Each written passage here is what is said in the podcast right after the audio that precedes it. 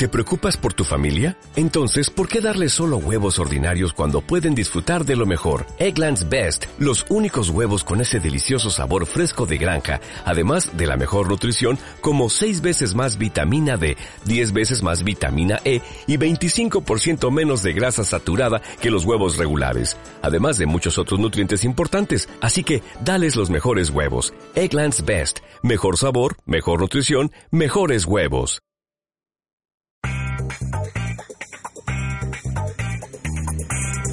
Gamesplotation Podcast, el podcast para frikis.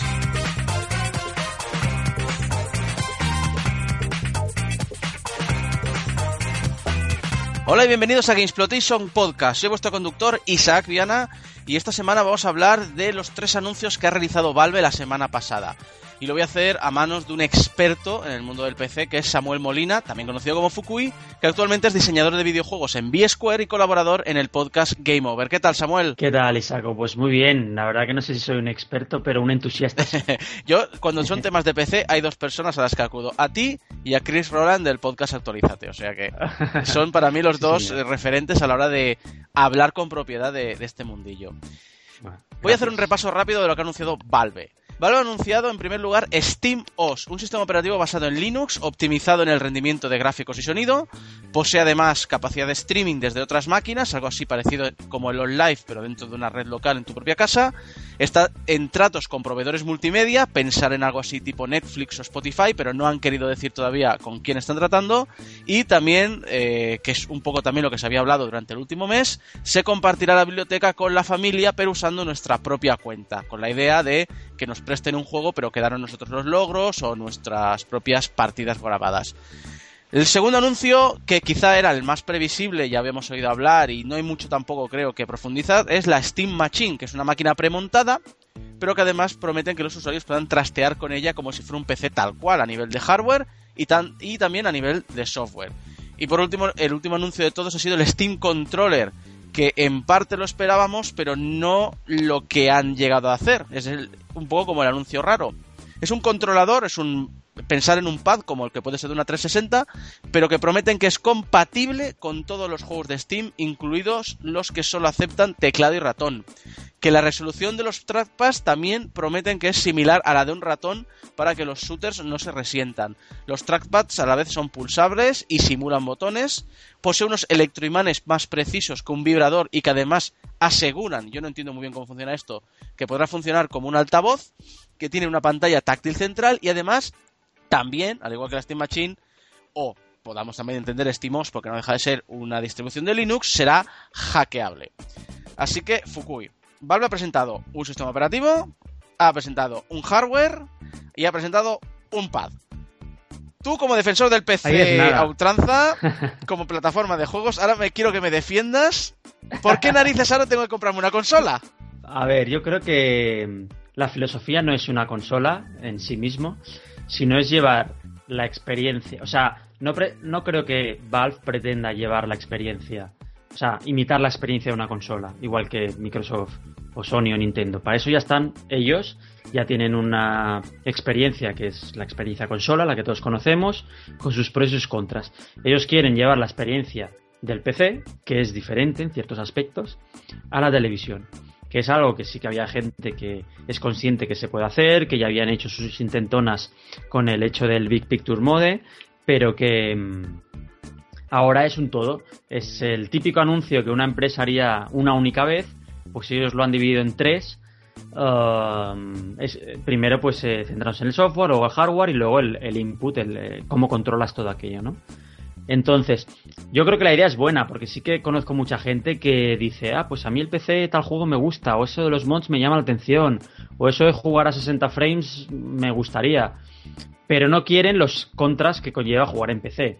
Contras que no tienen por qué ser así, pero que todo el mundo asocia de una manera común, que son pues precio de hardware, eh, la comodidad, pues que la gente asocia una silla, teclado y ratón, eh, las configuraciones, eh, los requisitos, todo ese tipo de cosas eh, que hoy día son más fáciles, que hoy día son problemas mm, que son solventables, que no suponen una barrera, o no deberían, pero que sí que hay gente que es así, que pues mira, es igual. Mm, dicen, me compro una consola que aunque juegue a menos resolución, menos frame rate y no tenga mods, pues ya me vale, ¿no? Pues me complico menos la vida. Entonces esto es acercar, yo creo que ese público, o sea, no creo que esto que hayan presentado sea, por ejemplo, para mí o para Chris Roland, ¿no? Que decías, que lo probaremos porque somos así de frikis y nos gusta y amamos todo lo que hace Valve. Pero yo creo más bien que va orientado a otro tipo de público y creo que han hecho una, una buena incursión, o sea, han creado todo un ecosistema, todos los elementos necesarios para ello. Como lo presentas, me da la impresión que el eh, público muy, muy, muy, muy especializado seguirá en el PC, pero que el público hardcore que ahora está en consola se pasaría al Steam Machine, que sería como un punto medio, y el público casual se quedaría en la consola, que básicamente es lo que hace Nintendo. Eso es lo que mm, me presentarías, ¿no? Sí, Mm, por ejemplo, es que lo bueno del ecosistema que han presentado es que es escalable, que tú puedes elegir. Yo, por ejemplo, puedo elegir quedarme en Windows con Steam, o Chris Roland puede elegir, por ejemplo, quedarse con el sistema operativo de Steam, que es Linux, y en su ordenador, y otro dice, no, pues yo me compro una máquina, una Steam Machine, eh, ya sea la de Valve o la de otro proveedor, y le pongo, o sea, ya viene con el SteamOS, juego con eso, pero quiero jugar en mi habitación con teclado de ratón, y otro dice, pues no, yo voy a una experiencia full tipo consola, con la máquina ya comprada, con el mando ya comprado y conectar y funcionar. Creo que es lo que cuando Steam hace todos esos anuncios y insiste en ello en que es hackeable, que es modificable, que, cualquiera puede hacer lo que quiera, eh, mantiene esa filosofía de que a gusto los colores, ¿no? Y que ellos están abiertos a que, bueno, pues esto acaba de nacer, eh, tiene muchas posibilidades, todo depende del usuario, depende de los desarrolladores, del soporte que haya, de las ganas que cada uno tenga, eh, etcétera. O sea, creo que ahora vienen unos años, veremos uno, dos, tres, cuatro, en el que pues se han de forjar un camino, ¿no? Y ir eh, ofreciendo, pues eso, cosas que sean atractivas para públicos diferentes. Hablando del Steamos, te voy a decir mi impresión inicial yo tengo la impresión inicial que lo que es la industria del videojuego de PC no va a haber un cambio especialmente significativo, nada que cambie las cosas, pero que sí lo va a hacer el de los home theaters PCs. Creo que la mayor parte de estos sistemas se van a migrar al SteamOS y que vamos a ver por los todo el software que va asociado a este tipo de máquinas normalmente, como el XBMC, emuladores de consolas, etcétera, que se va a pensar para desarrollar en estas máquinas, que en el fondo el cambio también es pequeño porque no es más que un Linux. ¿Quién crees que gana con el SteamOS? ¿El jugador? El, ¿El que quiere la máquina solo para ver series? Yo creo que pueden ganar todos, porque la filosofía Linux al ser eh, abierta y libre, pues eh, eso siempre genera ciertas ventajas. Pero creo que todo depende de, del apoyo de los desarrolladores. O sea, da igual que la gente esté emocionadísima con SteamOS, que todo el mundo se lo vaya a instalar al final son los proveedores de contenidos, los que si no ponen contenido ahí no va a servir de nada. Entonces, la cuestión es que haya motores que funcionen en SteamOS, que haya aplicaciones que funcionen en SteamOS, que sea un sistema fácil, competitivo, o sea, que la gente no eche a faltar cosas y sobre todo que tenga una gran ventaja, que es la que prometen, que es el rendimiento. Es decir, si al final vas a tener lo mismo que Windows, pero en lugar de ser Windows y con Microsoft detrás, va a ser con Linux y con Valve detrás, pues hemos cambiado A por B. Entonces, quizá algunos están más contentos, otros no, pero no deja de ser más de lo mismo. Entonces, yo creo que es a de ir más allá, es a de ganar. Y, y creo que la clave, al menos en cuanto al gaming, eh, lo que nosotros mm, como jugadores que vemos obviamente que el hardware eh, suele ser un problema los requisitos es que se aproveche mejor el hardware que sea un sistema mucho más eficiente. Ahí creo que es la clave para que la gente al final se la pero si le estimos cambia el foco del desarrollador a la comunidad un poco lo que es la filosofía Linux entonces veo más eh, posibilidades de crecer al entorno modder y al entorno home theater PC que no al entorno de desarrollo de videojuegos. Me da la impresión que, que si no se dedican a sacar juegos nativos para SteamOS, no se gana mucho con el SteamOS a nivel del jugador hardcore tradicional. Sí, sí, estoy de acuerdo. O sea, mm, con la única diferencia que creo que eh, el orden es diferente. O sea, no creo que los proveedores de contenidos multimedia vayan a generar eh, cierto interés a través de SteamOS si no es al revés. Yo creo que primero vienen los juegos, cuando los juegos funcionen muy bien y sean nativos en SteamOS y, y la gente esté en SteamOS porque quiera jugar de una forma más cómoda y más fácil. Entonces vendrán los proveedores de contenidos multimedia, es decir, hostia, aquí tenemos gente eh, jugando que puede llegar a consumir nuestros productos. O sea, creo que es al revés, o sea, ha de ser la industria del videojuego la que tire de este carro para que luego los demás se vayan sumando. Un poco como ha hecho Steam desde los inicios, ¿no? O sea, eh, su éxito viene por los videojuegos. Luego tú puedes tener ahora, pues, Steam tiene software y tiene programas que no son de juegos. Y que es una distribuidora de programas de terceros y de indies, que eso no era el objetivo inicial. Pero ¿por qué ha llegado a ese punto? Porque el éxito de tantos usuarios que quieren jugar en Steam, tantos usuarios que utilizan a diario Steam, pues otras empresas dicen, oye, nosotros también queremos estar en Steam. Entonces yo creo que la cuestión es eso, que, los juegos funcionen bien y haya juegos, claro. Pasemos ahora a la máquina, la Steam Machine premontada. ¿Qué empresas crees que van a destacar en este ámbito? ¿Y realmente va a valer la pena montarse tú tu propia máquina? ¿Competirán con los que fabriquen las máquinas? ¿Quién, ¿Qué crees que va a ser un ratio de entre máquinas premontadas y máquinas personales? ¿Cómo lo ves? Esa es muy buena pregunta, porque obviamente creo que las, las empresas grandes, eh, Dell, por ejemplo, um, IBM no creo, porque ya está un poco fuera de. Este están más enfocadas al entorno empresarial, es decir, casi empezamos de cero en hardware. Pero Dell sí que creo que puede estar allí.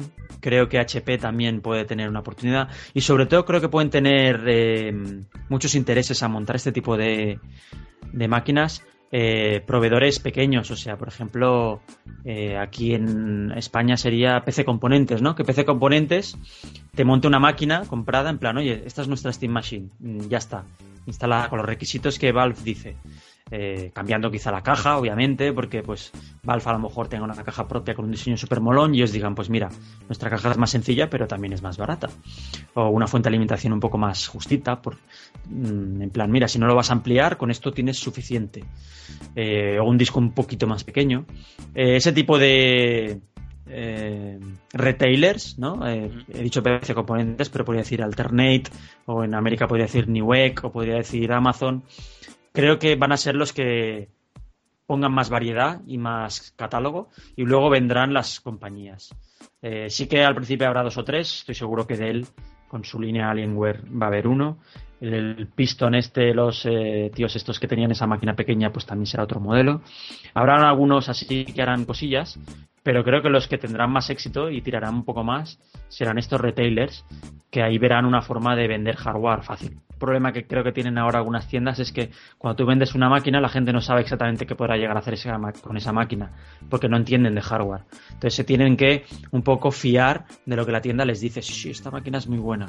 Pero en cambio, si viene Valve y dice, no, no, sí, estas especificaciones, si te las compras, sea con nuestra máquina o sea con cualquier otra, todo el catálogo de Steam, estos 2.000, 3.000 juegos te van a funcionar. Pues ya, ya tienes una garantía de un tercero y dices, vale, pues me compro esta máquina. ¿Es un buen o un mal futuro para los que se dedican solo a fabricar ordenadores para jugar? Ah, yo creo que es muy buen futuro. Yo creo que, esto va a abrir una puerta enorme. También está por ver eh, qué política a posteriori, en los años venideros, tendrá Steam en cuanto a actualizar esas especificaciones, en cuanto a actualizar esas máquinas, qué tipo de control tendrá, si será un control férreo o no. Es decir, ¿se parecerá esto más a un Google, eh, Google Nexus con Android? ¿O se parecerá más a un MSX?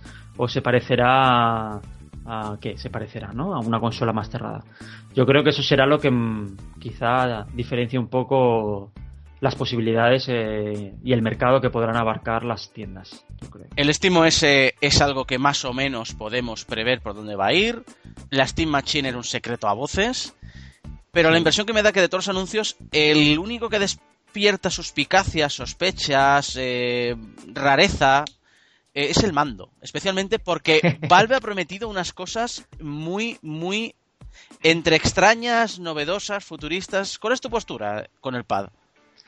A ver, hablando claro y hablando en plata, el mando es feo, es raro, es extraño, es muy diferente. Pero creo que, aquí la, estética no importa tanto como esas promesas de que absolutamente todos los juegos podrán ser jugables con el mando, que van a tener una precisión casi igual a la de un ratón, que vas a poder jugar a tus juegos de estrategia.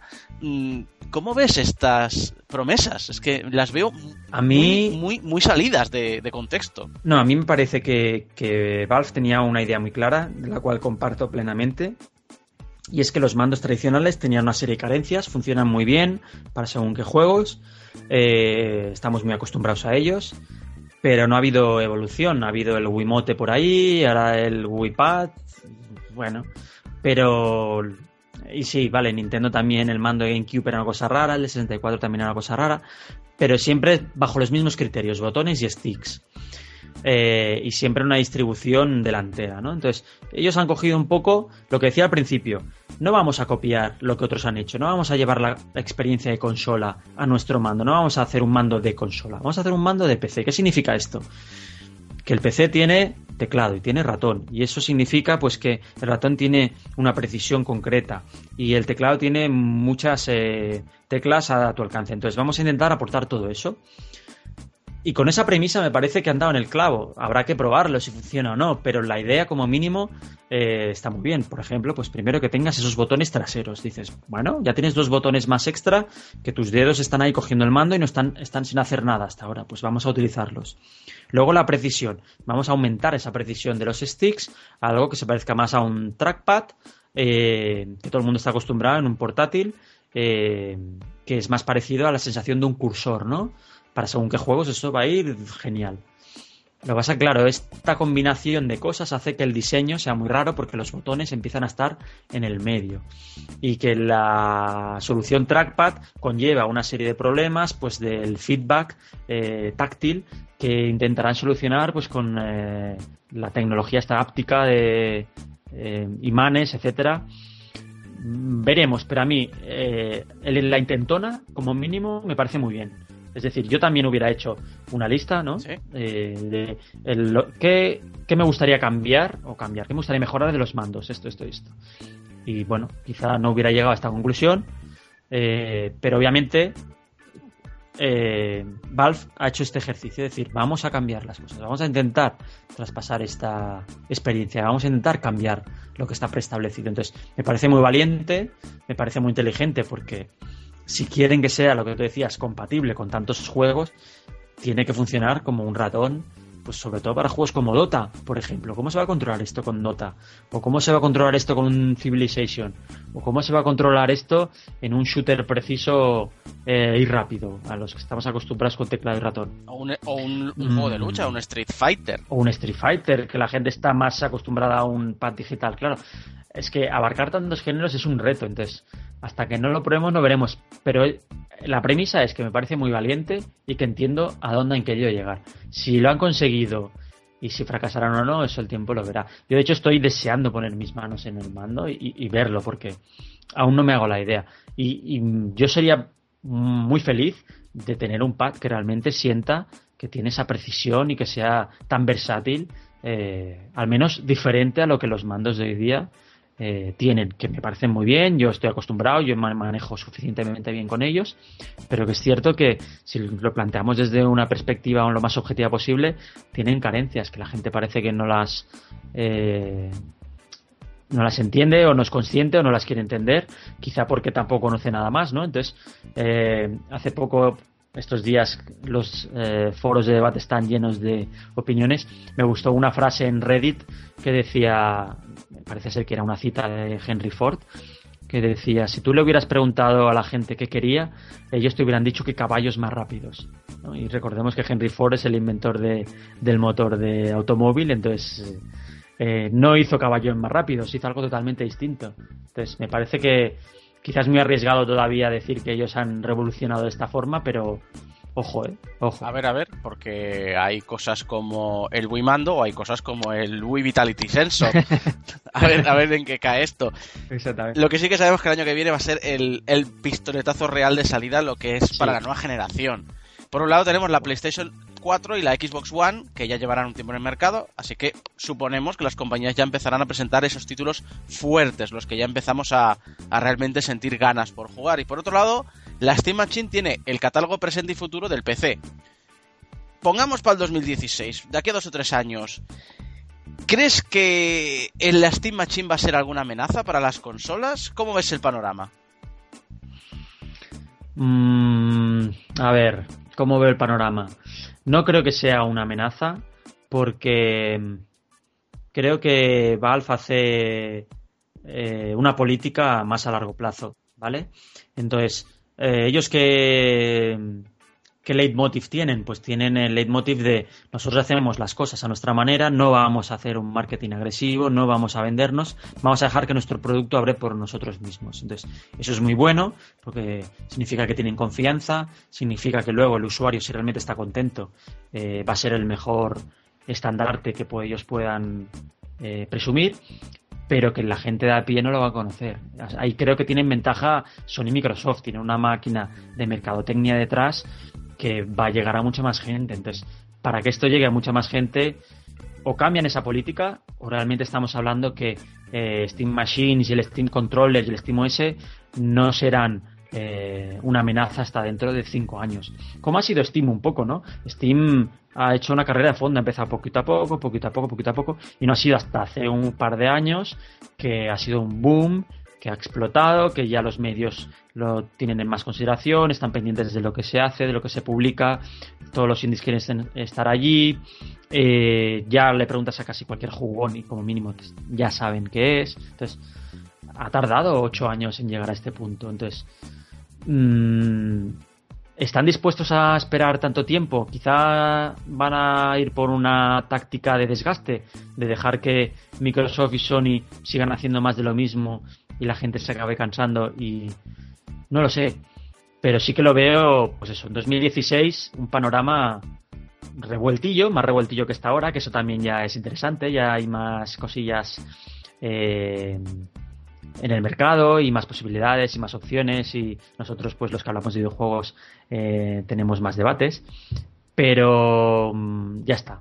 Para hablar de un tete a tete de Valve, Steam versus Microsoft y Sony, aún lo veo eso, 2016. 2016. ¿Y crees que para entonces Microsoft y Sony habrán comprado muchas más exclusividades para convertir con el PC?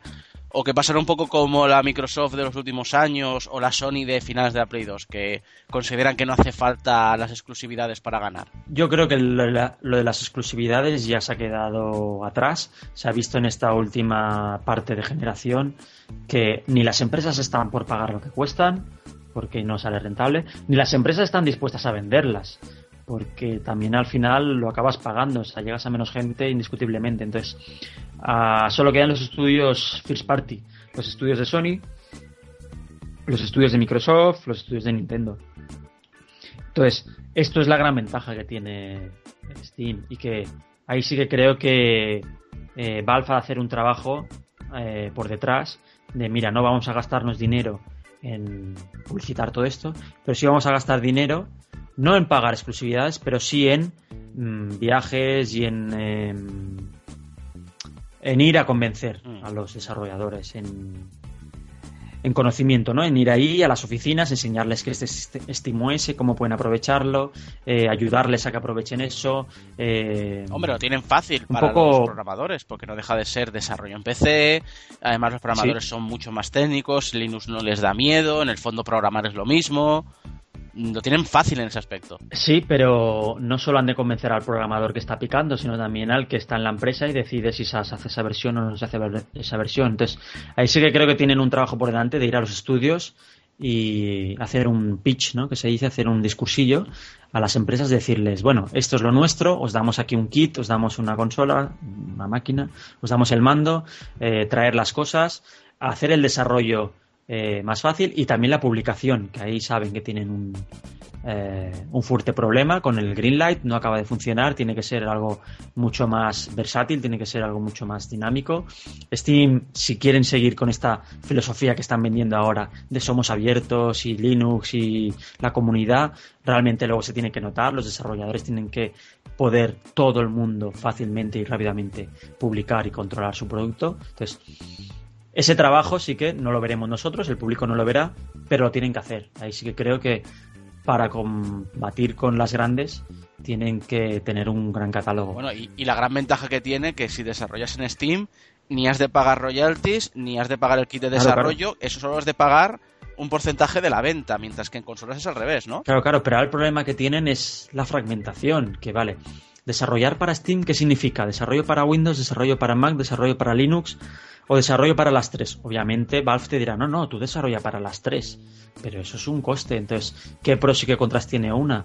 Eh, ¿Cuán fácil va a ser desarrollar para una y para otra? Entonces, eh, ahí sí que creo que, pues eso, Valve tiene un, un trabajo duro para eh, unificar su ecosistema Steam y llevarlo un poco, encauzarlo hacia SteamOS, pero a la vez sin olvidarse del Windows y Mac, porque ahí siguen teniendo muchos usuarios y no pueden olvidarse de ellos. Entonces, ahí tienen un punto de inflexión, ¿no? Que tienen que cuidar muy bien cómo venden todo esto para que nadie se, se sienta un poco apartado, defraudado, que no puede publicar en Steam, que su juego no está en Steam Windows y está Steam OS o al revés.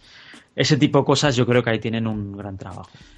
Has hablado de la fragmentación, quiero hablar de ella, pero más en el futuro, no los cinco años que has comentado antes. Pongamos que la gente se compra la Steam Machine por aquello de que tiene un hardware premontado que funciona. Si no tiene necesidad de ir cambiándolo, especialmente porque tocando con cuatro opciones gráficas funciona, y además, si no recuerdo mal, Steam es bastante automatizado a la hora de, que los juegos automáticamente ya te detecten cómo han de correr. ¿No crees que esto a la larga puede ser un lastre para, para los juegos de PC? En plan, hoy juego un juego potente, pero de aquí a 10 años, 15 años, bueno, 15 no voy a poner, pero 10 años, el mercado de PC sea un mercado de ordenadores, de máquinas obsoletas y a la que hay que tenerles muy en cuenta a la hora de desarrollar un juego.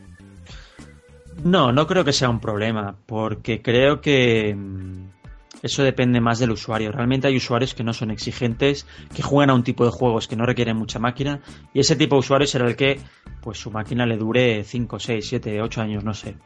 Y luego está el usuario más exigente, que quiere jugar a lo último, que lo quiere jugar a gran calidad, y ese pues se cambiará más a menudo. Entonces, mmm, sí que es verdad que los desarrolladores tendrán un problema a la hora de intentar eh, ser compatibles con el máximo número de máquinas posibles, obviamente. Pero creo que eso es un problema que ya existe hoy día y lo estamos viendo con eh, este salto generacional. Juegos que salen para Play 4, juegos que salen para Play 3, eh, porque están a caballo, porque hay gente que no quiere cambiarse la máquina, no lo necesita, y ellos ven que hay mucha gente con esa máquina, entonces tienen que satisfacer a ese mercado, pero a la vez quieren hacer un juego tecnológicamente mejor, y hay gente que está dispuesta a comprar esa máquina para jugar. No tienen la pelea de que alguien tenga una Play 3 más potente que uno que tiene una Play 3 menos potente. En cambio, en PC sí que va a ocurrir eso. Bueno, pero esa pelea es lo mismo. Yo tengo Play 3 y no voy a, y no voy a ver el mismo juego de Watch Dogs que el que tenga eh, en Play 4. Entonces, eh, ya no hablamos de máquinas, yo creo que estamos hablando de ecosistemas. Ha pasado con un iPhone, por ejemplo, creo que es el mejor ejemplo. Ha marcado un antes y un después en ese aspecto. Es decir, tú ya no compras eh, una máquina y la vas cambiando y empiezas de cero, sino que cambias eh, de teléfono, pero sigues manteniendo tus juegos, tus amigos, etcétera. Entonces, ahora eso es lo que se está vendiendo en consolas. Tú te compras una Play 4, pero no es que solo sea una máquina nueva, es que estás actualizando tu experiencia PlayStation. Tú seguirás utilizando PlayStation Network, seguirás teniendo tus amigos allí, seguirás disfrutando de los juegos que disfrutabas. Entonces, creo que esa filosofía está cambiando. Entonces, eh, los usuarios y el público que está creciendo ahora mismo con esas tecnologías y con esa filosofía lo asumirá. Asumirá pues que igual que tiene un móvil y se lo cambia cuando le parece, cuando se rompe, cuando tiene dinero o cuando se le queda obsoleto, pues lo mismo con las máquinas. Creo que va por ahí un poco los tiros. También pasará un poco que si llega un momento en que tu Steam Machine no puede correr determinados juegos, pero no hay una forma de determinar. Por ejemplo, has dicho iPhone. En iPhone es muy fácil, tiene un, modelo. Es decir, yo tengo el 3GS, no puedo usar iOS 7. Si no puedo usar iOS 7, no puedo usar ninguna aplicación que requiera iOS 7. ¿Cómo lo veríamos en una Steam Machine este tipo de paso, de este tipo de escalón? Yo creo que quizá optarían por esto totalmente es algo que no lo sé y que. No, lo estamos inventando ¿eh? ahora, ¿no? Eso es charla de bar lo que tenemos ahora. Sí, sí.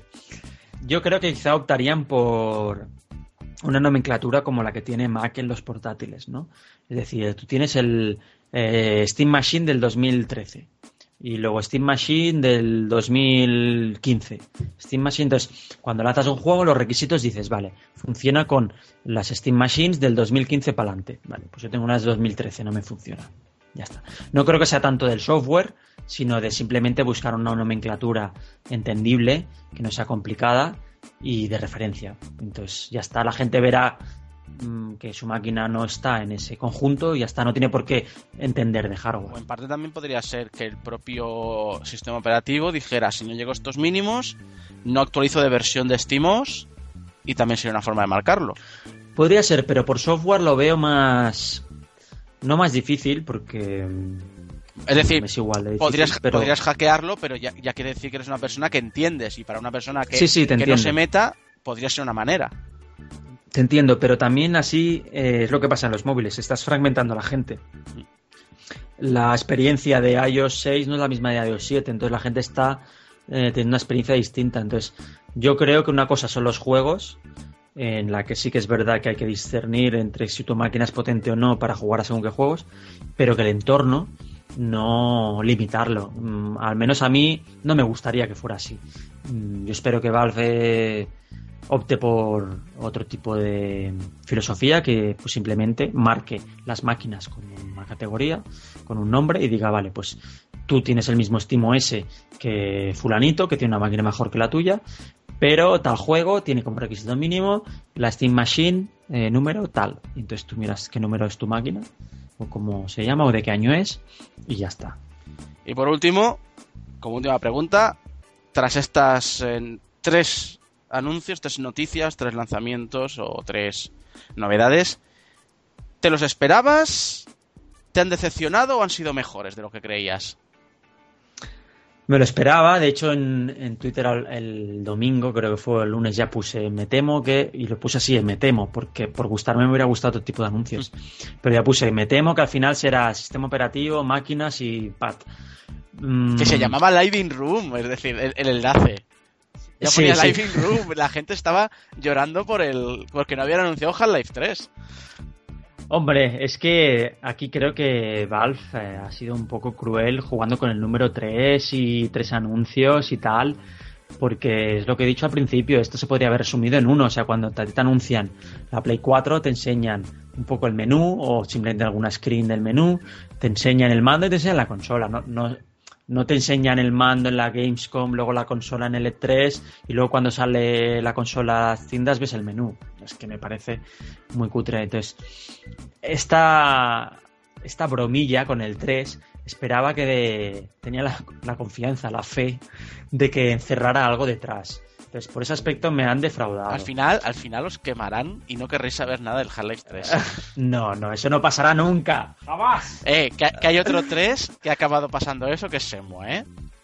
Va, no me contáis. Aquí Half-Life 3 acabará saliendo. De hecho, creo que, que ha de ser el buque insignia de SteamOS. O sea, tarde o temprano eh, lo enseñarán. Han de demostrar que un Half-Life 3, por ejemplo, eh, lo sacan para Steam en Macintosh, en Windows y en SteamOS y te dicen, mira, en SteamOS con el mismo hardware que en Windows tienes 50 frames más, tienes 100 frames más. Eh, y tienes esta característica de shaders exclusiva porque te lo permite OpenGL, que DirectX 11.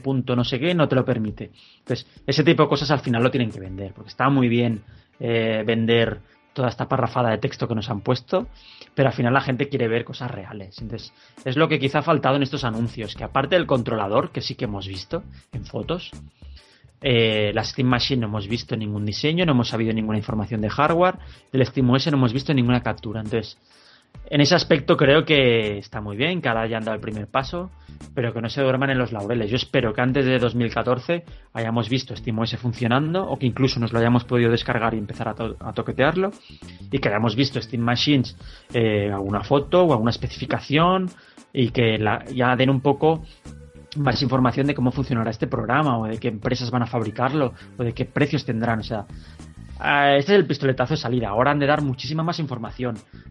Queda mucho por saber y no han dicho prácticamente nada. Entonces, en ese aspecto es lo que ahora me han dado más ganas de saber y más ganas de interesarme y quiero saber más. Entonces, vale, muy bien, me habéis presentado tres cosas, vale, gracias, estoy con eh, la expectación a, flor de piel. pero con esto no me vale, ¿sabes? Quiero más. Ahora que hablábamos de Half-Life 3 y del lanzamiento de la máquina, los que nos conozca, la gente que nos escuche y conozca a Fuku y a mí por Game Over, también conocerá a Mr. Pengo. Mr. Pengo y yo tenemos un enorme deseo porque para promocionar Steam Machine, Half-Life 3 se lance con una exclusividad temporal, no sé, dos semanas, un mes, para Linux. ¿Cómo te lo tomarías? no. yo no tengo ningún problema porque SteamOS es gratuito, entonces me lo puedo instalar en mi máquina y sin coste adicional podría jugar igualmente. ¿No lo ves posible que realmente para potenciar las ventas de Steam Machines saliera esta exclusividad? No. Mm, me sorprendería, ¿eh? Y me parecería una maniobra muy arriesgada y valiente, o sea, no la aplaudiría, en plan, ole de tus huevos. Pero no lo creo, yo creo que ellos son más de más sutiles más de, mira, Half-Life 3, tú lo puedes jugar en Steam, en todo el ecosistema Steam, tengas un Mac o un PC. Es decir, no dejar a nadie fuera, ¿no? Lo que decía antes, no discriminar a usuarios, sino que un usuario de Steam es un usuario de Steam, da igual en qué máquina juegue. Pero eso sí, SteamOS, obviamente, al ser lo nuevo, al ser lo que ellos van a promocionar más supuestamente, tiene ciertas ventajas. Entonces ahí sí que creo que pueden jugar con eso. Pues mm, con imágenes comparativas de, mira, eh, tienes, pues lo que decía antes, esta calidad de imagen con respecto a esta. Entonces que la gente lo mire y diga, uy, me sale más a cuenta jugar en SteamOS porque se ve un poquito mejor. O al revés, oye, si tienes una maquinita un poco justita y ves que Half-Life 3 se te queda corto en tu Windows, no te preocupes. Eh, te ponemos aquí unos benchmarks muy chulos y ya verás que tienes el 200% de rendimiento. Ese tipo de cosas yo creo que irán más para él. Y hasta aquí Gamesplotation Podcast, el podcast para frikis. Míranos en YouTube o escúchanos en formato audio. Síguenos cada semana en nuestra web, gamesplotation.es.